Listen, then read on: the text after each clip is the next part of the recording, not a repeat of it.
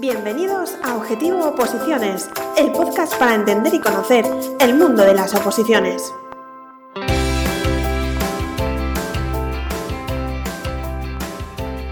Hola opositores, bienvenidos a un nuevo capítulo de Objetivo Oposiciones. Lo primero, queremos agradeceros un montón vuestra confianza. Vamos por nuestro cuarto capítulo del podcast y ya tenemos miles de escuchas. Os lo agradecemos un montón, muchísimas gracias a todos los que nos escucháis cada semana. Hoy repasaremos las últimas novedades de los borradores de justicia, las convocatorias abiertas más interesantes y hablaremos con un casi Policía Nacional, actualmente está en prácticas. También tendremos para finalizar una pequeña sección sobre las elecciones generales en las que no hablaremos de política. Hola Inés. Hola Jacobo, ¿qué tal la semana? Muy bien, muy bien, como siempre. Vamos a empezar con nuestra pregunta del día.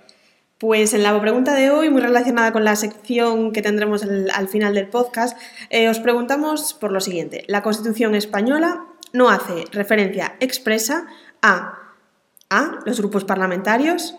B. La Junta de Portavoces. C. La Diputación Permanente. D. Las comisiones de investigación. Al final del podcast conoceréis la respuesta. Empezamos ya con nuestra sección informativa.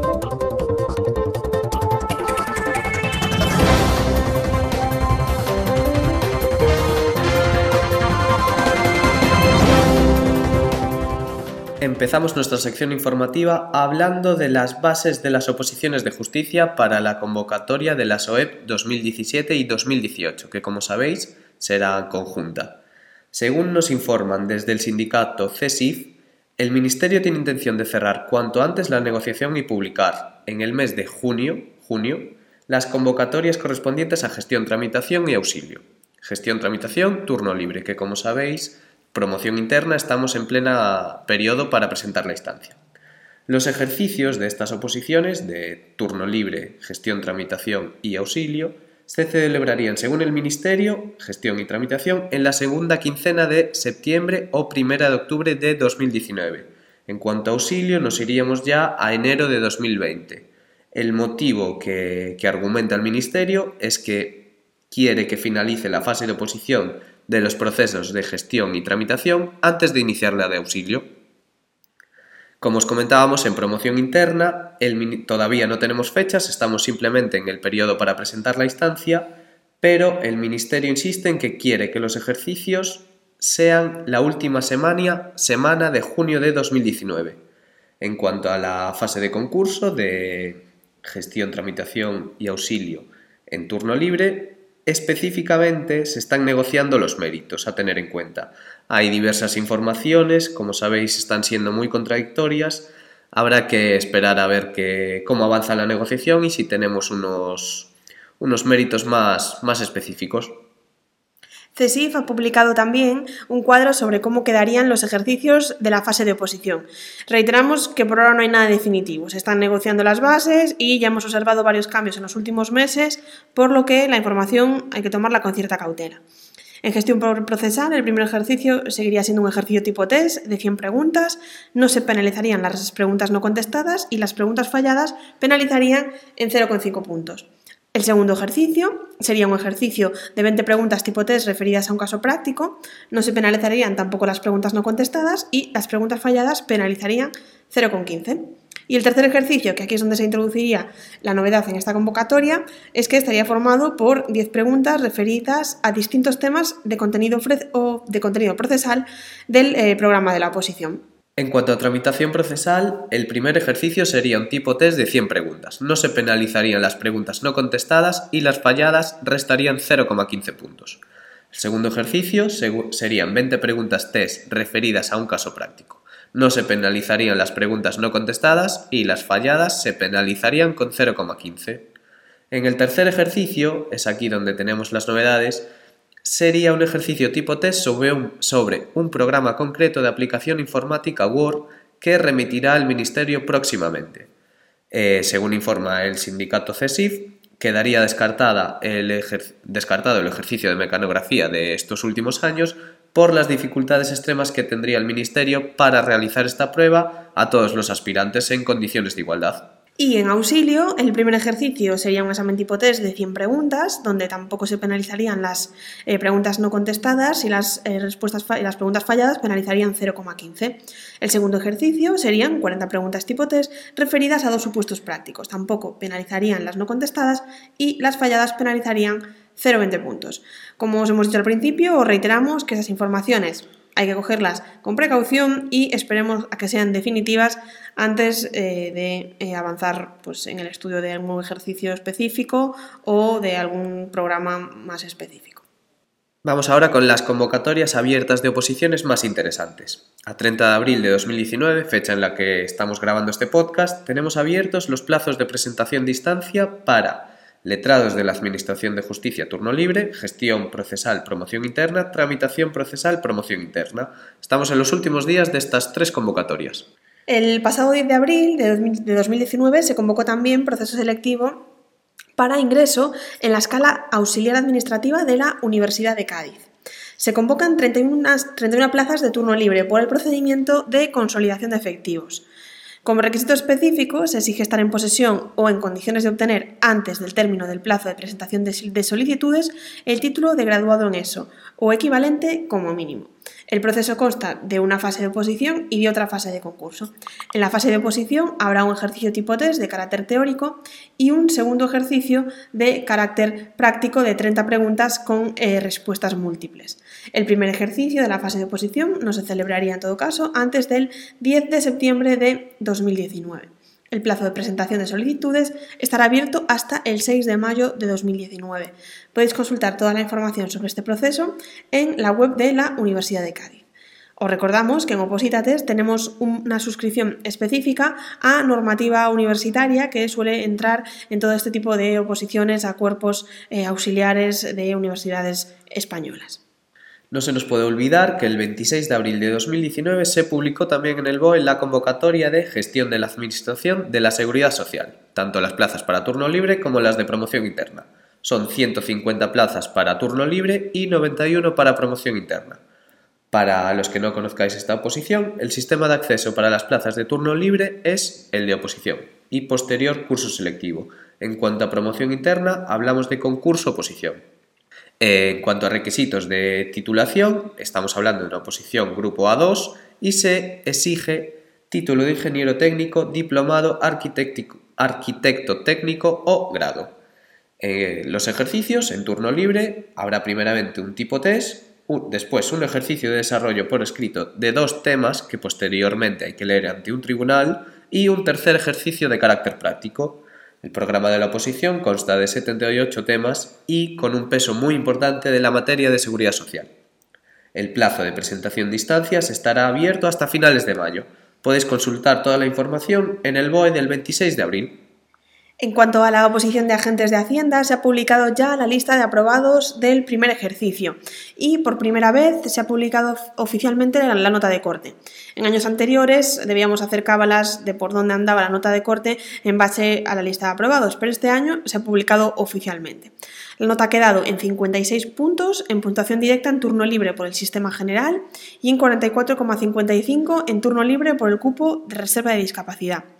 Los aspirantes aprobados, 1.217 en turno libre por el sistema general, están convocados ya el 4 de mayo de 2019 para la realización del segundo ejercicio. Para finalizar esta sección informativa no nos queremos olvidar de nuestras oposiciones sanitarias. En categorías sanitarias ya tenemos fecha para la realización de ejercicios en Enfermería del Sergas y de Cantabria. Sergas Galicia, para los que no conozcan el nombre. Ambos ejercicios se celebrarán el próximo 12 de mayo.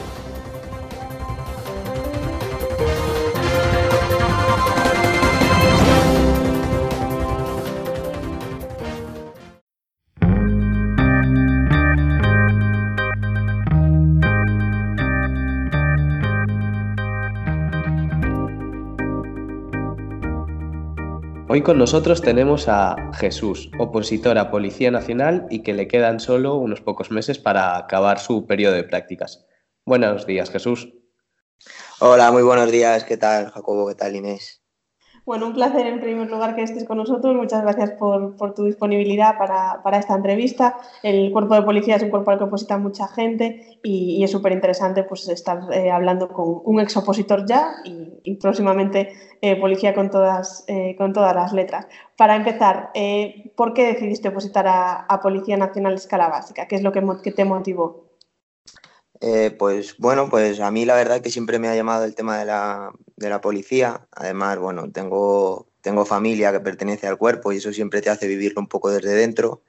Y entonces, pues nada, terminé mis estudios universitarios y, empecé, empecé con la oposición. ¿Qué estudiaste? Eh, estudié educación física. ¿Y por qué policía y no guardia civil? ¿Por motivos familiares, como nos comentabas, o...? Bueno, sí, un poco, un poco es un poco todo. Un poco el sitio donde yo vivía también tenía más contacto con Policía Nacional que con, que con Guardia Civil. Eh, mi familia ya te comento que tengo personas que pertenecen a, la Policía Nacional.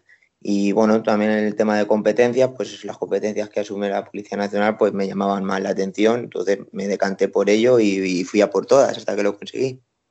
Siempre o sea, entiendo que acabaste la carrera y lo tuviste súper claro. ¿Cuánto, ¿Cuánto tiempo estuviste opositando? ¿Cuánto te duró el proceso? Bueno, pues yo aprobé a, mi cuarta convocatoria. Terminé, finalicé mis estudios universitarios en esta época que, las plazas en las oposiciones era un poco, un poco duro.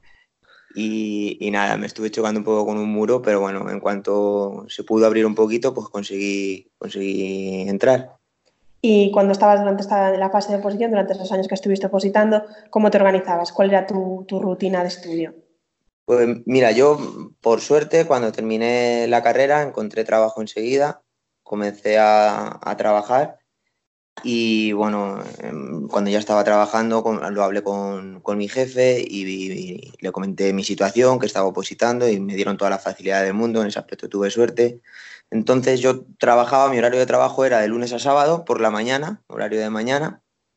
Entonces yo dedicaba... ¿Sí, perdona? sí, nada, nada, continúa. Ah, Sí, trabajaba de lunes a sábado por la mañana y luego tenía las tardes pues, para estudiar y para, y para entrenar las pruebas físicas. Y luego el domingo que lo tenía libre, pues aprovechaba para, dedicar el día entero a estudiar. Y nada, los sábados por la tarde me lo dedicaba un poco para mí, es el momento que descansaba y esa era mi, planificación.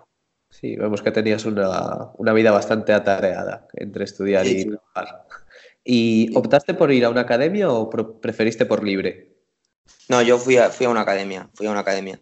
Comencé primero en, una, estuve el primer año estuve en una academia y luego ya me cambié y, en esa academia ya estuve hasta, hasta que conseguí aprobar. La oposición de policía a escala básica tiene varias pruebas, entre ellas pues, unas pruebas físicas, luego pruebas de conocimientos, tiene, incluye también prueba de, ortografía y luego tiene también fase de entrevistas. es una posición súper, súper compleja. Eh, ¿Cuál para ti fue, para ti, cuál fue la prueba más, más difícil? Bueno, para mí en mi caso la prueba más difícil fue ortografía porque, bueno, el primer año siempre, bueno, no, me había dado mucho tiempo a, a preparar 100% la oposición, entonces, bueno, caí en, la, en las pruebas teóricas pero los dos años siguientes eh, caía en, la ortografía. Era, era un poco la prueba donde, donde más gente solía caer en el conjunto de teoría y ortografía que se hacía el mismo día. Y bueno, pues tuve la desgracia de caer dos años en, esta prueba. Así que en ello tuve que machacar para mejorar y conseguirlo. Últimamente las pruebas de ortografía no son, no son nada fáciles, nada fáciles. Sí, no, no, no son nada fáciles. Yo luego cuando te juntabas con los amigos que te veían en las horas que dedicabas a estudiar y, y decía, sí, he aprobado la teoría, pero, pero bueno, he suspendido la ortografía o he caído en la ortografía. Te decían, bueno, ¿no, no sabes escribir o qué? piensa la gente que la pura ortografía es escribir burro con B y no. Sí, sí, nosotros invitamos a, a, la, a, la, gente que nos escucha a que intente buscar un examen de ortografía y lo haga y verá que no es, que nada, no es nada fácil. fácil. Yo también animo, también la animo. Y las pruebas físicas, suponemos que con tu preparación te fueron las más sencillas, por así decirlo. ¿Cómo, cómo las preparabas? Bueno, las pruebas físicas, la verdad que en, mi caso no hice una preparación muy específica para las pruebas en concreto, porque bueno, yo ya llevaba una base, pero, sí es cierto que, cualquier persona, aunque no tenga contacto con, el deporte, pues bueno, una persona que no haya hecho nunca nada, pues le costará más. Pero son unas pruebas que si de verdad es un objetivo que tienes en mente, la policía o la Guardia Civil o el ejército o cualquier oposición que te pida unas físicas, son pruebas que, siguiendo un entrenamiento y sacrificándote un poco, pues bueno, el objetivo de pasarlas es, es factible, no es algo, no es algo tampoco imposible. Y la, y la fase, bueno, hay una fase también de entrevista personal que mucha gente pues siempre dice que, bueno, la, la por lo menos lo que se cuenta es que es súper, bueno, que es más complicada, que es muy subjetiva y bueno, que es, digamos, uno de los hándicaps de, de esta oposición. ¿Cómo fue para ti la fase de entrevista? ¿Fue difícil? ¿Fue tan difícil? ¿Asustó tanto? ¿No? La, la, fase de entrevista, bueno, se, tiene una parte primera, unos días antes de la entrevista, se acudes a hacer un examen que es un test de personalidad, que son, ya no me acuerdo, son unas 200 preguntas, sobre, te hacen preguntas pues, sobre tu vida, tu día a día, y un, y un biodata, que son preguntas a desarrollar pues, también sobre, sobre tu vida, sobre tus inquietudes, tus cualidades, tus defectos, bueno, pues un conjunto de preguntas. Entonces llegas el día de la entrevista y, y que llegas asustado como todo el mundo, que es normal, pero bueno, ellos tienen de ti eh, test de personalidad, el biodata y un currículum que tú, que tú llevas al, lugar. Y, bueno, como estamos aquí en, un sitio que estamos hablando para opositores, pues bueno, yo quiero, yo quiero que, la gente intente enfocar la entrevista como yo creo que la enfoqué yo y tuve suerte. Y yo la entrevista, más que como, como un marrón que, en el que te encuentras a dos personas que te pueden suspender, bueno, pues yo vi una oportunidad de encontrarme directamente con, con dos personas del, tribunal de la oposición. Entonces, esa oportunidad lo que me dio es el demostrarle las ganas que tenía, las cualidades que yo tenía y, la ambición que yo tenía de pertenecer a este cuerpo. Y, y, bueno, yo creo que fui capaz de hacerlo porque, porque aprobé. Sí. Y a modo curiosidad, ¿cómo fuiste vestido a la entrevista? Que mucha gente tiene la duda de si hay que ir en traje, si vestido formal, si no. a, modo, pues bueno, fuimos, prácticamente parecíamos todos hermanos allí, íbamos todos casi iguales. Eh, no, no, hay una forma, no hay una forma en la que tengas que ir. No, o sea, yo no conozco a nadie, pero siempre está en los comentarios de que hay gente que ha ido con unos pantalones chinos y una camisa y ha podido aprobar Igual que gente que ha ido en traje súper trajeada y ha suspendido. Entonces yo creo que es lo que le transmitas. Sí, que es verdad que, que, bueno, que vas a dar una imagen, vas a pertenecer a un cuerpo que también tienes, estás cara al público y también tienes que dar una imagen. Y es un momento eh, muy importante para, para, una persona que es opositora y que está en un momento decisivo. Y, bueno, yo creo que, que sí es apropiado mm, ir vestido correctamente. Y bueno, en mi caso fui con, con trajes y traje y corbata, sí ir cómodo, vamos, que te sientas tú cómodo para transmitir esa también seguridad, ¿no? sí, hombre, sí, pero claro, la imagen también. Cómodo, claro, bueno, pero cómodo. Ahí en chándal, pues seguramente lo tenga más difícil de defender, que, pero bueno. No, bueno, cómodo en el sentido de que te sientas que seguro de, que vas bien. Sí, si vas a coger un traje y tú no te ves cómodo, no te ves a gusto, vas a estar más pensando en el traje que llevas que en lo que puedes comentar, pues, pues, nada, pues cámbiate de traje, cámbiate de ropa y, como te encuentres tú. Bueno, y después pues llega el gran día, el de aprobar, el de ver que, estás entre, entre, los, entre los que aprueban y luego pues viene la, la fase de, de, escuela. En este caso la Escuela de Policía Nacional, corríjame si, si me equivoco, está en Ávila, ¿verdad?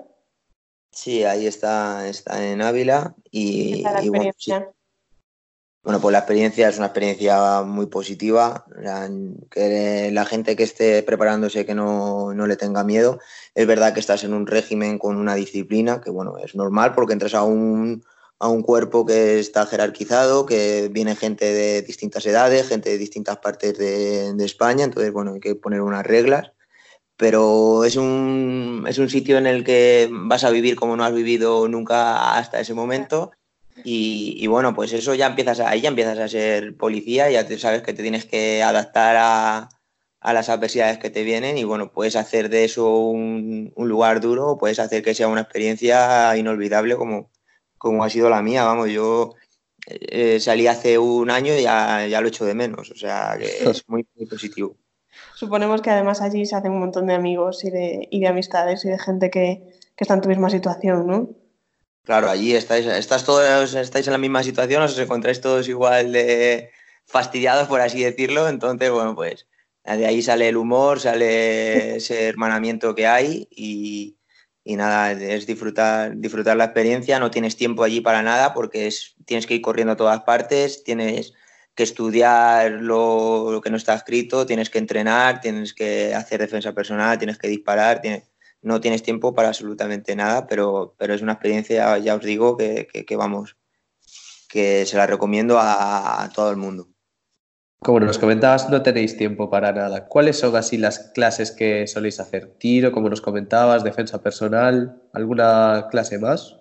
¿Algo sí, que hay, hay, hay, de todo, sobre todo muchas asignaturas de, de derecho, de normativa, derecho penal, de, hay inglés, hay tiro, hay educación física, hay sociología, hay habilidades sociales para el trato con las personas, hay informática, hay de, hay de todo. Nos preparan un poco para, para, la vida real, para enfrentarnos de ahí a la sociedad desde un punto de vista policial. Y una vez que acabáis la escuela, pues hay un periodo de prácticas que mucha gente pues, eh, pues a lo mejor no conoce cuánto dura y dónde, a dónde os destinan durante ese periodo, qué hacéis en esa función, estáis tutorizados. Cuéntanos bueno, un poquito. En, en, esta oposición se te escalafonan por la nota que tengas en la oposición, por la nota que tengas en las asignaturas de, de Ávila y luego pues por el escalafón vas pidiendo en los destinos que te salen. Uh -huh. y, y, nada, la, las prácticas pues depende de la, la, nota que tengas, tú eliges un destino y en ese destino pues se te asigna un tutor y vas pasando por las distintas dependencias que hay y, y nada, pues es una fase de, de, aprendizaje que también es una fase muy, muy bonita. Entiendo que eh, para los que no, no, lo conozcan, que tanto mientras estáis en la escuela como después en el periodo de prácticas, pues que ya, ya tenéis un, un salario, ¿no? Como funcionarios en prácticas, entiendo.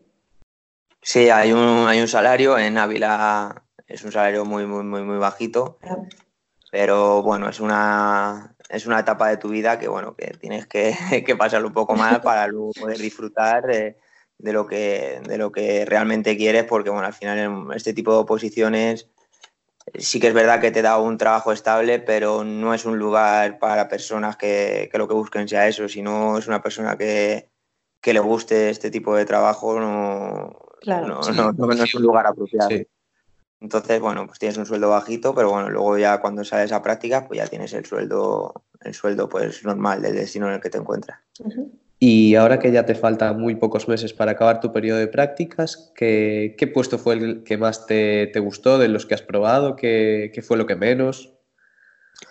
Bueno, a mí lo que más me llama la atención o lo que más me ha gustado es la seguridad ciudadana, el coche patrulla que toda la gente identifica, porque al final eso es la base de, la policía. Y luego, bueno, luego esto lo que tiene lo bonito que tiene es que si te gusta especializarte en algo lo puedes hacer pero yo creo que para, para, si te gusta este destino, si te gusta la policía, pues primero tienes que pasar por, por la base de la policía y disfrutar, eh, disfrutar eh, ese tipo de trabajo, porque yo creo que si no te gusta eso, difícilmente puedes luego tener motivación para intentar buscar otras inquietudes dentro del cuerpo. Y bueno, el, lo que sí que tiene el, este trabajo como bueno, el cuerpo de policía es que inevitablemente estáis en, contacto con, con, muchas situaciones de riesgo, pues que tenéis que poner, bueno, en ocasiones jugarse la vida por, por, por salvar o por eh, salvaguardar eh, el orden público y a, las personas. ¿Te condiciona eso? ¿Te, te sufres bueno, miedo en algún momento? A ver, al, al, al, final tienes que estar, tienes que estar preparado. Una persona, un policía es, no deja de ser una persona, tiene los mismos sentimientos que cualquier otra persona, pero bueno, tú cuando ya entras tienes que estar preparado a que tu trabajo va a ser vivir eh, los 15 peores minutos de la vida de otra persona. Entonces, sí. el trabajo de prevención siempre va a ser el más importante porque evitar que pasen problemas, que haya problemas, es, es el, primer, el objetivo que tiene que tener un policía. Pero tenemos que saber todos que en cualquier momento, durante las 24 horas, si hay un problema, tenemos que estar nosotros ahí para resolverlo y al final es para lo que, para lo que se nos paga, para lo que se nos prepara y, para lo que, y es lo que la sociedad va a esperar de nosotros. Si hay un problema en la calle y pasan por ahí dos policías, eh, los dos policías no se puede decir yo de aquí me voy, no, no. La policía tiene que solucionar ese, ese, problema, tiene que estar preparado Y, bueno, aunque seas una persona, tienes que saber llevar psicológicamente ese tipo de problemas porque no puedes dejar que te afecten en tu, en tu día a día porque cuando salimos de trabajar, pues bueno, somos personas, tenemos nuestros amigos, nuestra familia y tenemos que hacer nuestra vida igual. ¿Y qué les dirías a todos esos opositores que están ahora mismo luchando por su plaza de policía, de guardia civil, para las fuerzas y cuerpos de seguridad? ¿Qué, qué mensaje te gustaría mandarles? Pues bueno, yo les mandaría el mensaje de que al final el que si de verdad quieren esto lo van a conseguir porque esto no es no ser un policía no es, un, no es ser un superhéroe, no es ser nada extraordinario, es ser una persona normal con unos objetivos claros que, lucha por ello y que va a llevar sus ganas y hasta el final para conseguirlo y que yo estoy seguro de que lo conseguirán, así que si le tengo que dar una, una reflexión es ya, una vez que hayan aprobado, que piensen en todo el trabajo que les ha costado llegar hasta ahí, que no se acomoden y que lo valoren, que lo valoren cada día el, lugar donde están y la, suerte que tienen por, eh, encontrarse en el punto en el que unos años atrás o unos meses eh, lo deseaban con todas sus fuerzas, que no pierdan esa ilusión. En el anterior podcast tuvimos a, a que era una opositora para jueces, y bueno, eh, siempre nos deja una pregunta para, para, nuestro siguiente invitado, en este caso, en este caso eres tú. Entonces, la pregunta que nos eh, dejó para transmitirle la siguiente era que, qué hacías en los momentos de bajón, no solo en la oposición, sino también pues, eh, pues mientras eh, durante todo el proceso, pues a lo mejor no tenían que ver con la oposición, tenían que ver con pues, el trabajo o con la situación personal, cómo te, te sobreponías a, a, esos momentos y cómo lo, lo, llevabas.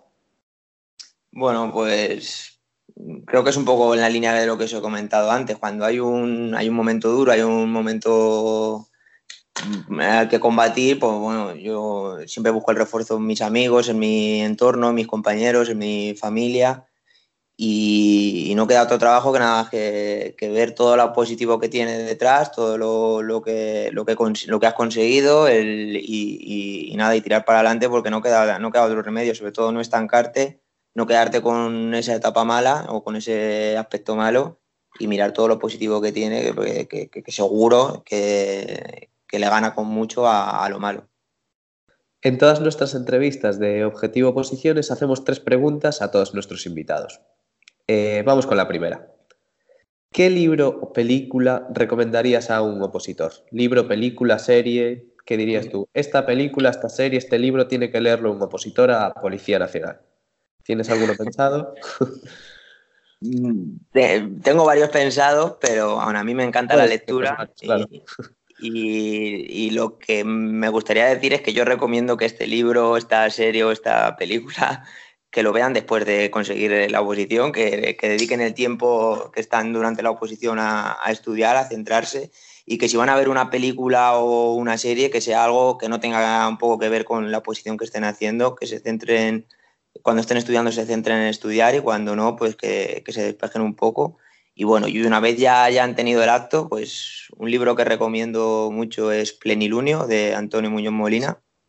Y como película, eh, Mystic River, creo que es una película. Muy policíacas que... ambas elecciones. Sí, sí. También solemos preguntar que a quién, le, a quién te gustaría que, que entrevistásemos. Eh, imagínate que tú estuvieses escuchando durante, mientras opositabas, algo así, un programa similar. ¿A quién te gustaría oír o qué experiencia te gustaría te gustaría que nos contasen y que pudiese a lo mejor a ti motivarte o por curiosidad o por... ¿A quién te pues, gustaría? Yo como opositor a mí me hubiera encantado que ver una entrevista pues, a una persona que hubiera estado en, un tribunal de oposiciones, que nos diera su punto de vista. Eres que... que lo pide y estamos trabajando en ello. ah, ya, lo han dicho antes, ¿no? Pues sí, sí, sí, Así que ya creo que hay que traerlo sí o sí.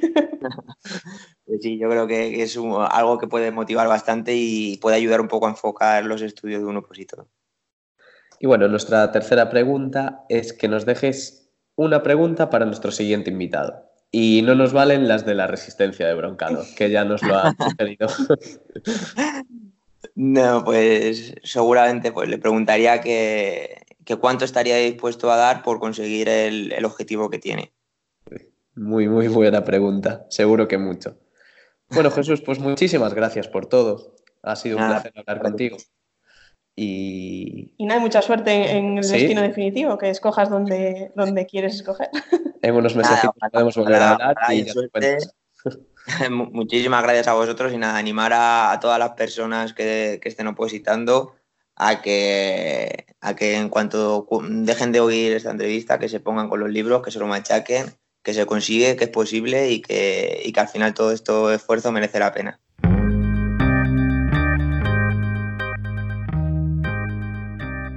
Esperamos que os haya gustado nuestra entrevista de hoy con Jesús. Os recordamos que si queréis ser entrevistados en nuestro podcast o si queréis eh, o conocéis algún opositor, preparador, funcionario o profesional que esté interesado en participar, podéis escribirnos a comunicación@opositates.com.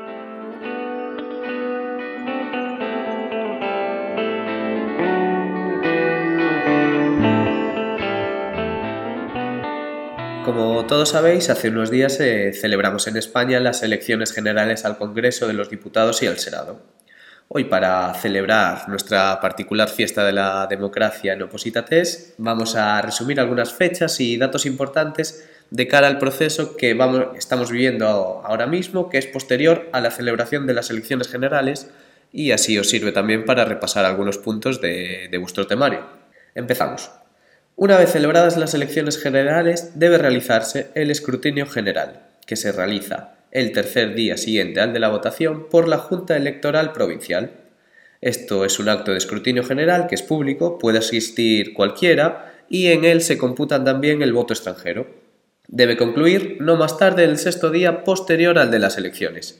Una vez resueltas los posibles recursos o reclamaciones, se procede a proclamar los resultados y las juntas electorales expiden las credenciales para que los diputados y senadores puedan presentarse en el Congreso y en el Senado para acreditarse.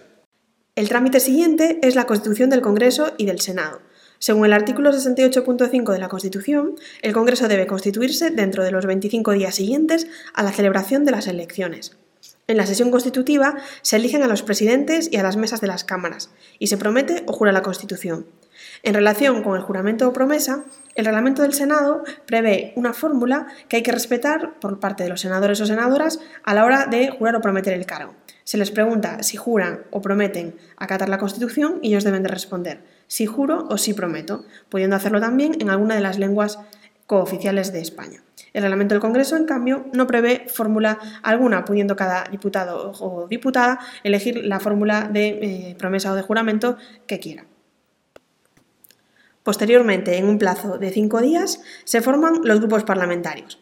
Para formar un grupo parlamentario son necesarios 15 diputados o 5 diputados siempre y cuando se cumplan alguna de estas condiciones. O bien que se supere el 5% de votos en el total de España o que se haya conseguido un 15% o más de los votos en las circunscripciones donde se haya presentado el partido político.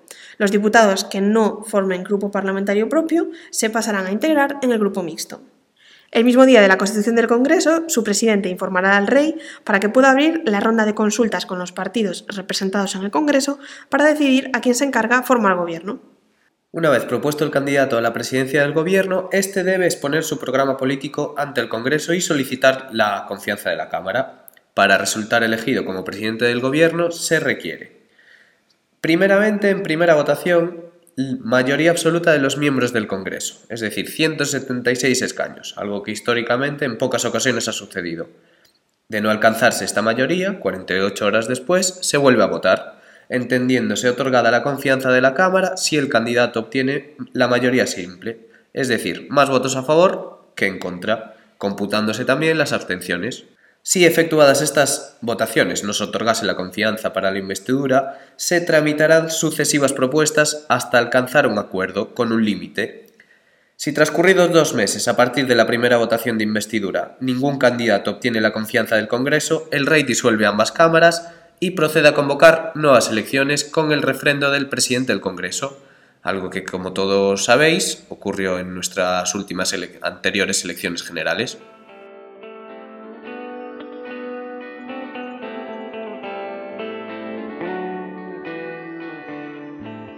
Y ya para finalizar el podcast de hoy, os, res os resolvemos la pregunta que os planteamos al principio. La Constitución española no hace referencia expresa a a. los grupos parlamentarios, B. La Junta de Portavoces. C. La Diputación Permanente. D. Las comisiones de investigación. Pues bien, la respuesta correcta es la Junta de Portavoces. La Constitución hace referencia a los grupos parlamentarios y a la Diputación Permanente en el artículo 78 y a las comisiones de investigación en el artículo 76, pero no se hace referencia explícita a la Junta de Portavoces. Ha llegado el momento de cerrar objetivo posiciones. Nos vemos en el próximo episodio y muchísimas gracias a todos por escucharnos. Adiós. Adiós.